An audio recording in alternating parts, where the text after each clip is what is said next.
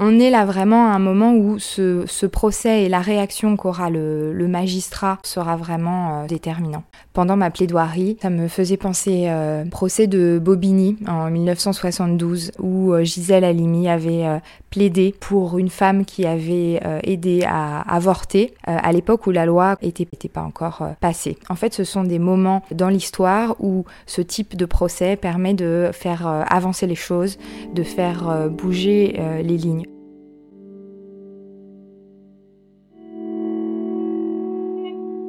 Radio Parleur, le son de toutes les luttes.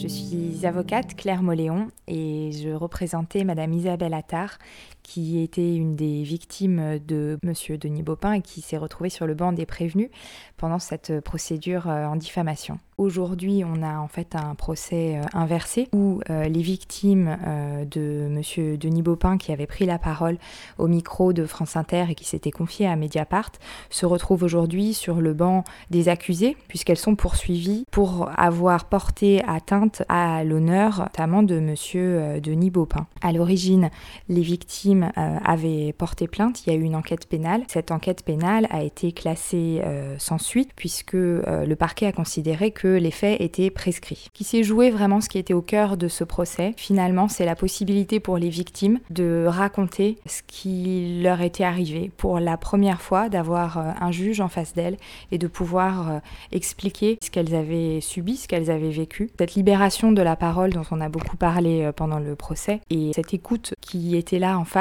d'un juge, mais aussi avoir enfin un, public qui les écoute. Donc là, la libération de la parole des victimes, non seulement des prévenus, mais aussi des autres. Euh, les autres, c'était les femmes qui ont été citées comme témoins, qui ont raconté aussi pendant le procès qu'elles aussi avaient été victimes d'autres agissements complémentaires. Et donc ça a permis à toutes ces femmes de pouvoir s'exprimer et raconter ce qui leur était arrivé. Deuxième aspect, c'est du côté euh, des hommes, plusieurs euh, témoins qui ont été cités par les victimes pour venir expliquer que finalement, eux aussi étaient au courant de ce qui s'est passé et pour la première fois, ils, ont reconnu qu'ils savaient, tout le monde savait que les personnes, toutes ces femmes leur en avaient parlé au détour d'une conversation, mais que leur réaction avait été de dire finalement on peut rien faire, finalement c'est pas si grave. Et pour la première fois, ces personnes-là, elles ont reconnu non seulement qu'elles savaient, elles ont reconnu leur responsabilité et surtout elles se sont excusées. Et ça, ça a été un moment qui a été euh, très fort pour, euh, pour euh, les, victimes sur le banc des prévenus. C'était la première fois qu'on disait publiquement qu'elles n'étaient pas des menteuses et pas des affabulatrices.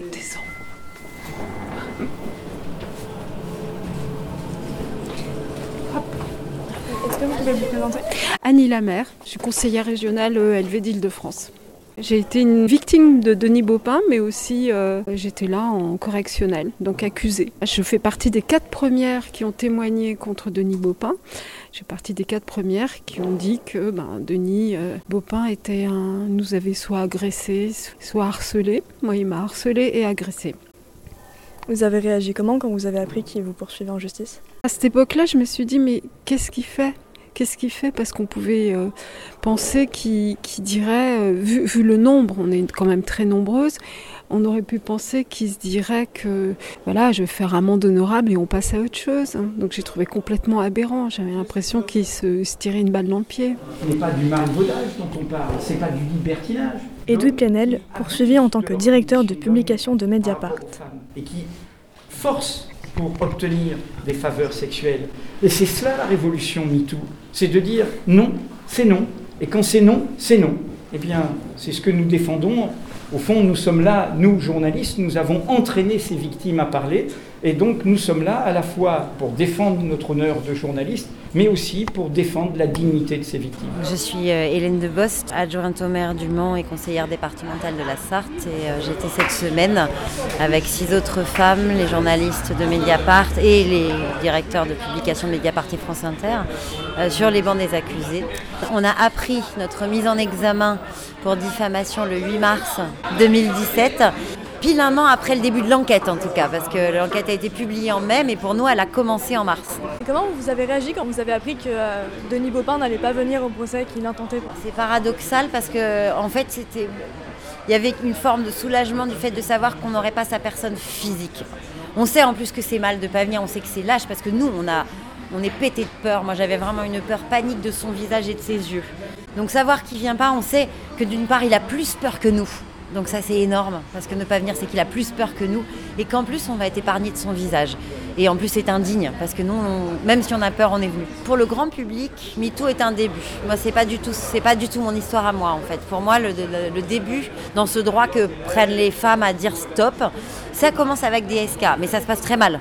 Mais il y a des gens qui continuent à enquêter, des femmes journalistes qui continuent à enquêter. Donc on a l'impression que les choses, elles, elles apparaissent avec MeToo et un hashtag, mais c'est pas du tout ça en fait. La réalité de ce changement profond, c'est quelque chose qui se fait par étapes et par strass dans la tête et dans l'inconscient collectif des hommes et des femmes. Les faits dont j'ai euh, parlé se sont passés pour moi fin 2011, donc quelques mois après l'affaire DSK.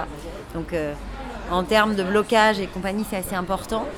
Et puis après, il y a une autre étape qui pour moi, en effet, la publication en mai 2015 de cette tribune dans Libération qui s'appelle Bas les pattes, une tribune d'une trentaine de journalistes qui dénoncent le sexisme et des faits en fait de harcèlement et d'agression euh, dont des hommes politiques se rendent coupables sur elle à l'Assemblée nationale.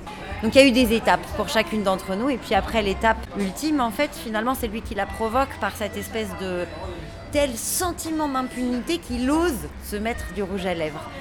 Donc pour moi, non, tout c'est la suite de tout ça. Est-ce que vous redoutez aujourd'hui le rendu du procès?